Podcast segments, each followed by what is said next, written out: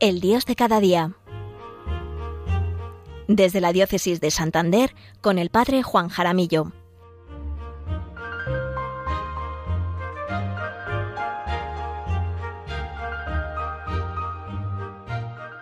Buenos días queridos oyentes, queridos amigos todos de Radio María, y buenos días a todos los voluntarios que hacéis posible que este programa llegue hasta allí, sí, allí donde te encuentras en casa, en la residencia, en el trabajo, en el coche, de camino a una cita médica, o quizás alguno también en medio de sus merecidas vacaciones.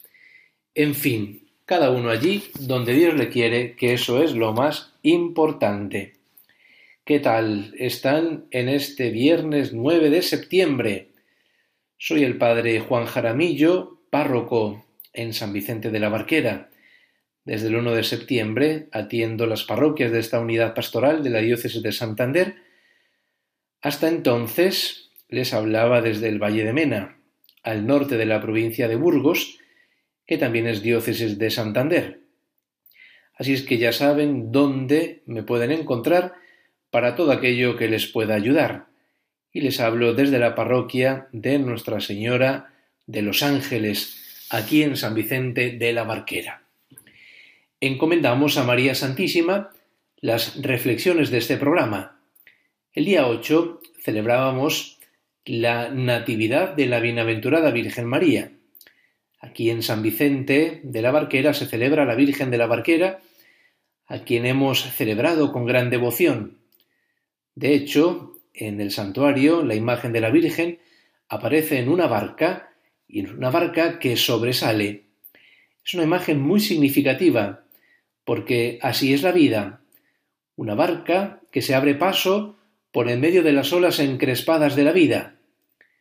También se celebró eh, la fiesta de la Virgen de Covadonga, patrona de Asturias, y el día 15 celebraremos la Virgen de los Dolores y aquí en Cantabria la Bien Aparecida, el día 24 de septiembre la Virgen de la Merced, en fin, y seguramente que me he dejado las fiestas en muchísimos pueblos que también sé que se celebran.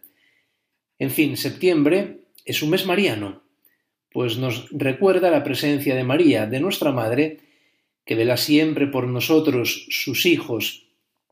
María sí que se tomó en serio la palabra de Jesús, la palabra de su Hijo al pie de la cruz, He ahí a tu madre, he ahí a tu hijo. Pues María nos acogió como hijos y ha hecho todo para estar cercana de nosotros, sus hijos. Ahora somos nosotros los que tenemos que acoger a María en nuestra casa y de modo especial eh, hacer realidad sus, sus consejos. María, como las almas grandes, hablan poco, pero lo poco que hablan siempre son palabras certeras y palabras sabias. Nos dice María en las bodas de Caná, haced lo que Él os diga. ¿Eh? Qué sabio consejo, lo que Él nos diga. Algunas veces nos gustará lo que su Hijo nos dice, otras veces no nos gustará, pero es lo que nos dice Jesús. Y en el cumplimiento y en la aceptación de su voluntad es donde encontramos nosotros la paz, el consuelo y sobre todo el saber que estamos donde Dios nuestro Señor nos quiere. Ahora que estamos retomando la vida ordinaria, hemos dejado ya el mes de agosto, es un mes festivo, de vacaciones, de verano, aunque todavía sigue haciendo muy bueno, pero ya septiembre tiene ese cariz de retomar la vida ordinaria, colegios, trabajos, y también nosotros en las parroquias reanudando, retomando nuestras actividades parroquiales. Por tanto, creo que es un, tenemos una buena oportunidad, una buena ocasión para que reflexionemos en nuestro compromiso cristiano de ser testigos, de ser testimonios ante el mundo de la palabra de Dios que profesamos. Obviamente, Dios nuestro Señor no nos pide que hagamos cosas extraordinarias, más bien nos pide que hagamos de nuestra vida ordinaria, de esa vida del día a día, algo realmente extraordinario por la intensidad y por el amor con el que vivimos.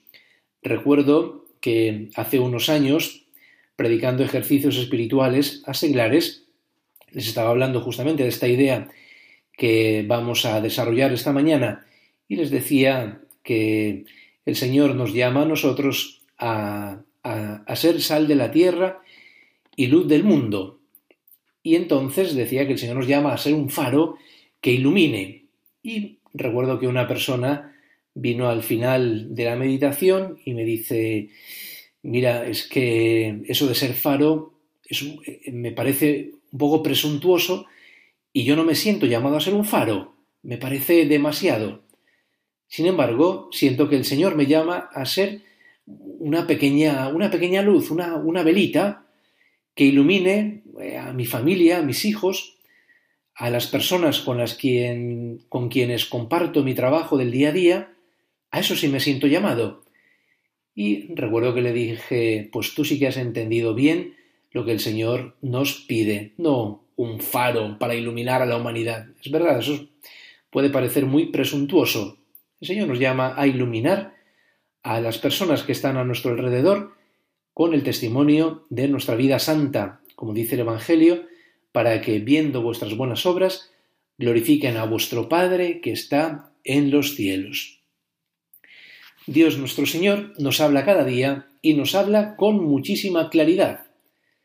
La palabra de Dios nos presenta a Cristo, a Cristo profeta, y no cualquier profeta, sino un profeta que habla con autoridad, que no pronuncia palabras vacías, huecas, pues lo que habla lo refrenda con su vida, con sus obras y con sus milagros.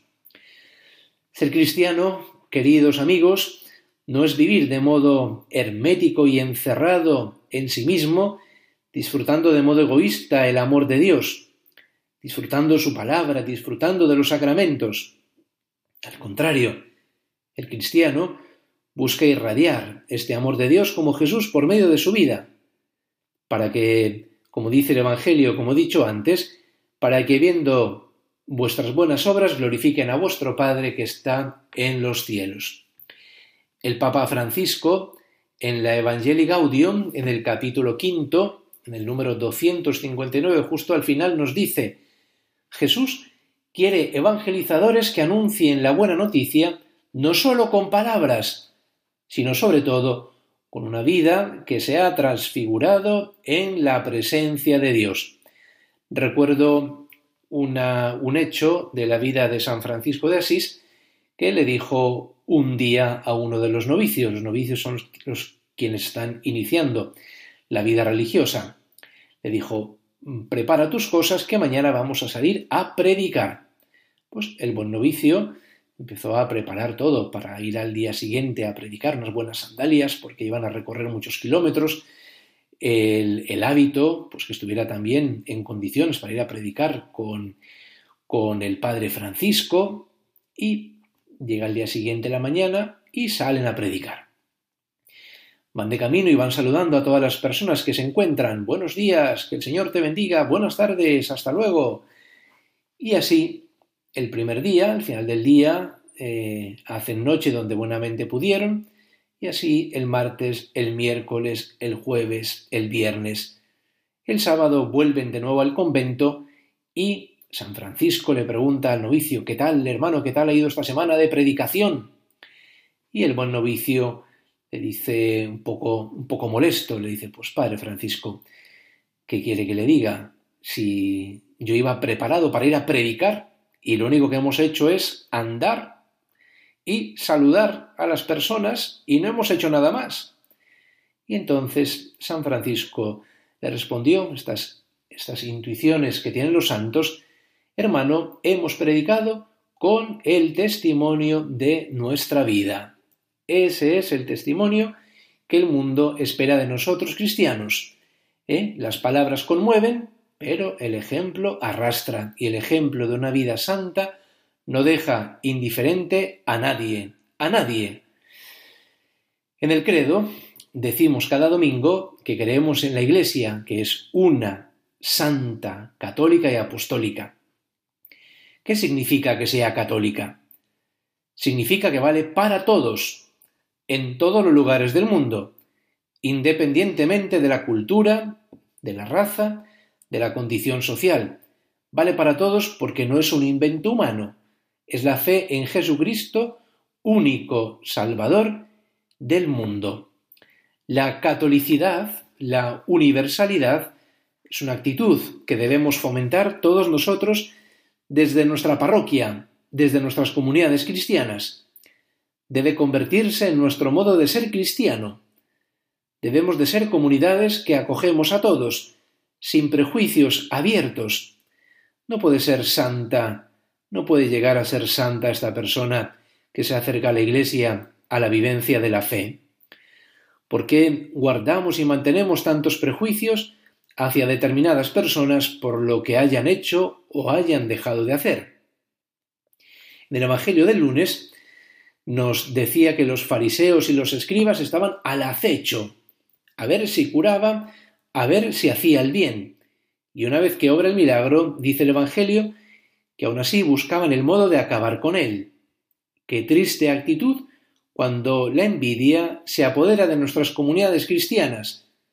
No nos permite alegrarnos del bien que vemos, del bien que se hace. Y lo más triste es que se intenta muchas veces poner trabas para que no se pueda hacer el bien. Papa Francisco nos recuerda con una imagen muy significativa y muy sencilla que la Iglesia es un gran hospital de campaña. Aquí todos estamos heridos unos quizás de mayor gravedad, pero todos estamos heridos. La actitud que deberíamos mantener debería ser más bien la de acoger, la de consolar, la de ayudar, la de confortar, la de sanar. Es esta la Iglesia de Jesucristo y es esta la Iglesia católica. A lo largo de la historia, la Iglesia siempre ha experimentado la tentación de, de cerrarse a un grupo a un grupo de cumplidores, a ese grupo de los que sí viven la fe, haciendo de la Iglesia todo lo contrario a esta catolicidad, porque entonces se convierte eso en pequeños grupitos inaccesibles, o, como dice Santiago en una de sus cartas, dice, manteniendo la acepción de personas como si unos tuvieran más derechos que otros. Aquí todos los bautizados tenemos los mismos privilegios, los mismos derechos y las mismas responsabilidades dentro de la Iglesia. Vamos ahora a reflexionar un momento en estas ideas que hemos ido desgranando para que vayan calando poco a poco en nuestro corazón. Continuamos pues con nuestra reflexión esta mañana sobre el testimonio, sobre el testimonio en nuestra vida cristiana, que el Señor no nos llama ni nos pide cosas imposibles, sino que nos pide vivir nuestra vida del día a día con gran amor, con gran ilusión. El Papa Benedicto decía que este mundo tiene muchos maestros, y es verdad. Basta buscar en las redes sociales y encontramos cientos de maestros para todo. Pero este mundo tiene pocos testigos. El mundo quiere ver en nosotros cristianos testigos del amor de Dios. ¿Y quién es el testigo? El testigo es el que ha presenciado algo, es el que ha vivido algo. La palabra de Dios va calando en nuestros corazones en la medida en que la ponemos en práctica. Dice el apóstol Santiago en su carta, que por cierto, os invito a leer esta carta y no me canso de repetirlo, porque son cinco capítulos, bueno, no solo por eso, es muy breve, pero se ve cómo en ella eh, Santiago y todos los primeros cristianos entendieron, comprendieron muy bien el mensaje de Jesucristo, porque además ellos, ellos tuvieron la gracia de, de poder compartir con el Señor. Es más, dice el Evangelio que muchas veces las parábolas en las noches se las explicaba a ellos. Nosotros tenemos muy pocas explicaciones de las parábolas. La parábola del sembrador, por ejemplo, en la que Jesús eh, nos la explica, porque los apóstoles les piden explicación, pero dice el Evangelio que el Señor se las explicaba a ellos en privado. Pues bien, entendieron muy bien lo que significaba seguir a Jesús, que significa vivir la caridad, vivir el mandamiento del amor. la carta de Santiago, eh, en ella constantemente se nos está hablando de la caridad, de la caridad cristiana. Pero si vamos, por ejemplo, a las cartas de San Juan, ¿qué es lo que nos dice San Juan? Dios es amor. Quien ama ha conocido a Dios, quien no ama no ha conocido a Dios. Pues bien, os dejo este propósito para el mes de septiembre o el mes de octubre para este trimestre hasta Navidad, ir leyendo poco a poco la carta de Santiago, que vale la pena, vale la pena para comprender mejor el mensaje de Jesús. Dice Santiago en su carta, acoged con docilidad esta palabra que ha sido injertada en vosotros y es capaz de salvar vuestras vidas. Y dice Santiago, poned en práctica la palabra y no os contentéis con oírla engañándoos a vosotros mismos. Esto es muy importante. Repito lo que nos dice Santiago. Poned en práctica la palabra, con mayúscula el Evangelio, y no os contentéis con oírla engañándoos a vosotros mismos.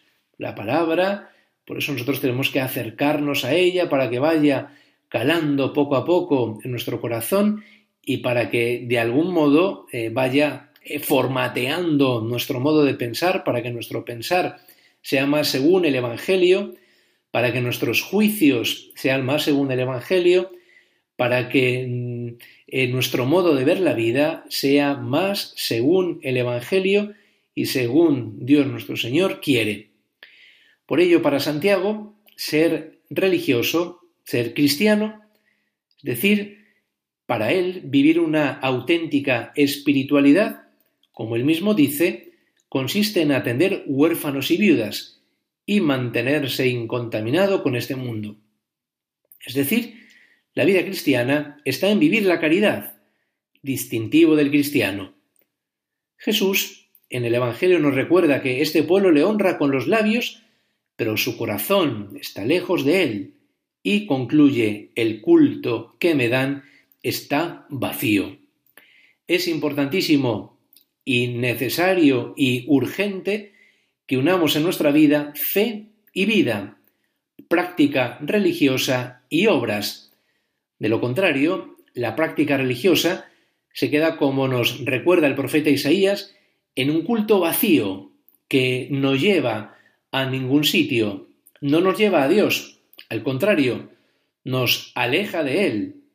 Pero tampoco este culto vacío nos lleva al prójimo, porque esta verdadera vida cristiana nos lleva desde Dios, con quien nos encontramos en la oración y en los sacramentos, nos lleva después a encontrarnos con el prójimo y nos lleva también a, vaciarnos de nosotros mismos, a salir de nosotros mismos, de ese egoísmo que a veces nos, nos hace encerrarnos y alejarnos de los demás.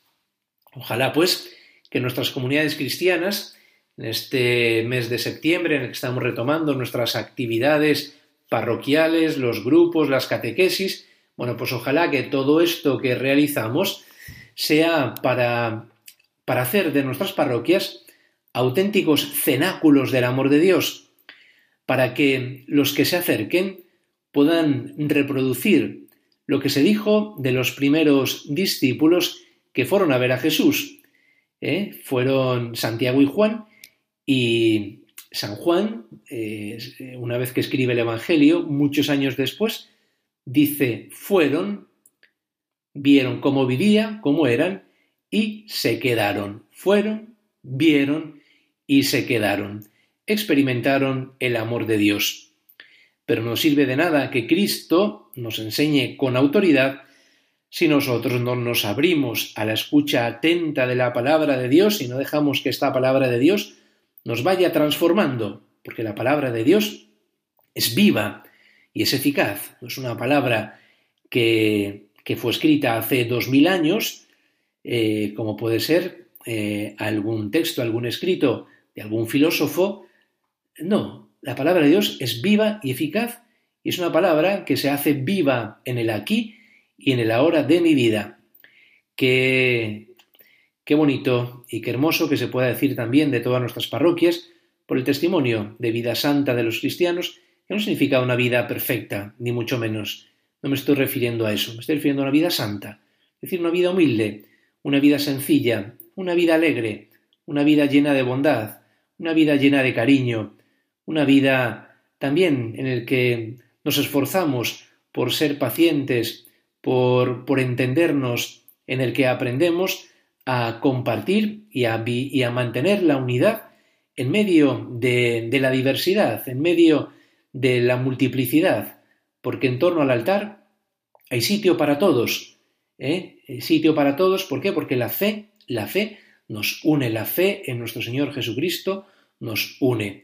Pues ojalá que en nuestras parroquias eh, se pueda decir lo mismo, que todos los que vengan, eso, fueron, que vean cómo, cómo vivimos, cómo vivimos nuestra fe, esta fe en Jesucristo y cómo Jesucristo, pues poco a poco nos va cambiando nuestra vida, y digo poco a poco porque Jesucristo respeta muchísimo nuestra libertad, no se nos impone, se nos va proponiendo a lo largo de nuestra vida y que estas personas que vayan viniendo a nuestras parroquias, a nuestras comunidades cristianas, a nuestros grupos, como dice el Evangelio, se quedan. Es decir, se quedan porque ellos también quieren vivir, quieren tener este encuentro con Jesucristo y lo quieren contagiar a las personas que están a su alrededor.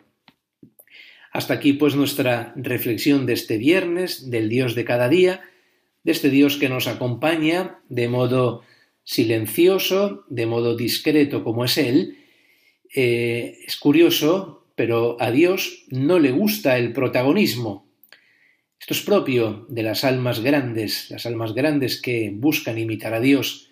Están, pero ni se nota su presencia. Están y así es Dios está en medio de nosotros, está con nosotros, está a nuestro lado, pero sin imponerse. Se nos insinúa cada día con suavidad, con ternura. Ya saben que se pueden poner en contacto conmigo por medio del correo electrónico de este programa, el Dios de cada día 13, todo minúscula, el Dios de cada día 13, el 13 con números, no con letras, arroba radiomaria.es. Repito el correo electrónico, todo junto, el Dios de cada día 13, arroba radiomaria.es. Nos vemos de nuevo, si Dios quiere, en octubre, el 7 de octubre, mes del Santo Rosario, en el segundo viernes de mes. Les dejo con la programación de Radio María de Radio María que tanto nos ayuda, que tanta compañía nos hace a lo largo de la jornada. Es muy hermoso ver cuántas personas me dicen, me dicen, padre, eh, yo tengo Radio María en casa todo el día, todo el día es más, hasta me voy a dormir y dejo Radio María también toda la noche y si me despierto y entonces sigo, sigo oyendo los programas. Bueno, pues qué bonito contar con esta radio, con esta radio de María, ¿eh? con esta radio que es de ella, que es un milagro y que tanto nos acompaña. Les habló el padre Juan Jaramillo, párroco de la parroquia de San Vicente de la Barquera y en Cantabria y diócesis de Santander. Gracias por estar ahí como cada viernes para compartir nuestra fe en nuestro Dios, en nuestro Dios de cada día. Que tengáis pues un buen mes de septiembre, que no sé si cuando se dice en, en enero la cuesta de enero, igual para algunos también es la cuesta de septiembre, retomar la vida ordinaria, pero la retomamos con amor, la retomamos con alegría, la retomamos porque sabemos que es en nuestra Galilea, ahí donde Dios nuestro Señor nos quiere. Dios os bendiga.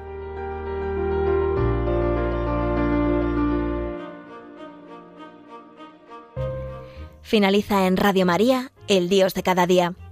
Desde el Obispado de Santander con el Padre Juan Jaramillo.